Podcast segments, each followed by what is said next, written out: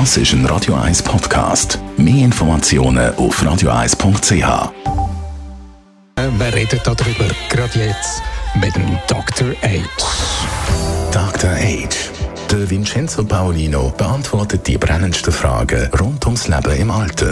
Jetzt auf Radio 1. Demokraten haben die 78 Jahre alte Nancy Pelosi offiziell als Kandidatin für das einflussreiche Amt als Vorsitzende vom US-Repräsentantenhaus nominiert.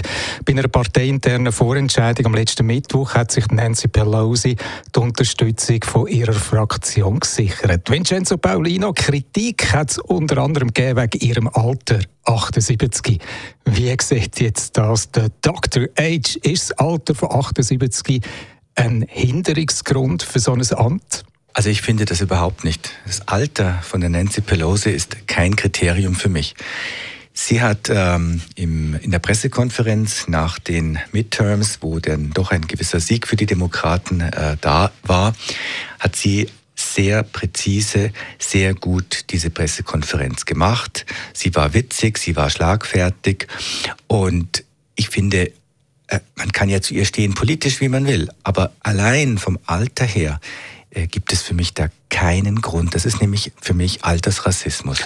Trotzdem, man wird ja nicht jünger, definitiv. Man spürt das jeden Morgen beim Aufstehen. Und Nancy Pelosi, ihren Job ist recht anstrengend. Ein Termin da, ein Termin dort, viel los, wenig Pause. Da muss man recht fit sein, um das rein körperlich durchzuheben da kann einem doch das Alter schon ein einen Streich spielen. Dr. H. Das kommt ganz auf die Person an. Es gibt äh, 25-Jährige, die sind lethargisch und langweilig und depressiv. Ähm, es gibt aber auch ähm, 80-Jährige, von denen wir uns als Jüngere eine Scheibe abschneiden können, was Vitalität, Einfallsreichtum und eben die von mir schon in einer anderen Sendung erwähnte kristalline Intelligenz angeht. Mhm. Also nicht die Fluide, dieses ganz Schnelle und so, aber das Kristalline, die Erfahrung, dass man nicht aus jeder Situation gleich aus der Bahn geworfen wird, weil man vielleicht schon etwas Ähnliches erlebt hat und vielleicht auch eine, eine eigene Lebensgeschichte hat, die einen stärkt. Das finde ich sind eben Vorteile auch von Leuten, die älter sind. Ich sage nicht, alle Politiker müssen alt und grau sein, sondern ich sage, die Mischung macht's und das Alter allein ist kein Kriterium.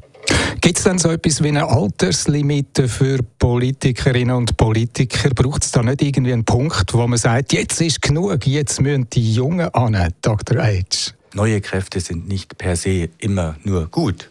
Denn ich stelle in unserer gesellschaftlichen Diskussion fest, dass gewisse Werte wie ähm, äh, Gemeinschaft, ähm, füreinander Dasein, ähm, auch die, die sozialen Aspekte, dass man für die praktisch heute fast schon älter sein muss, um die zu ähm, gewährleisten. Und wenn wir in äh, Osteuropa schauen, äh, junge Politikerinnen und Politiker, die wieder ganz nationalistische Thesen vertreten, da lobe ich mir doch jemand, der älter ist und eigentlich wieder gesamteuropäisch versucht zu denken.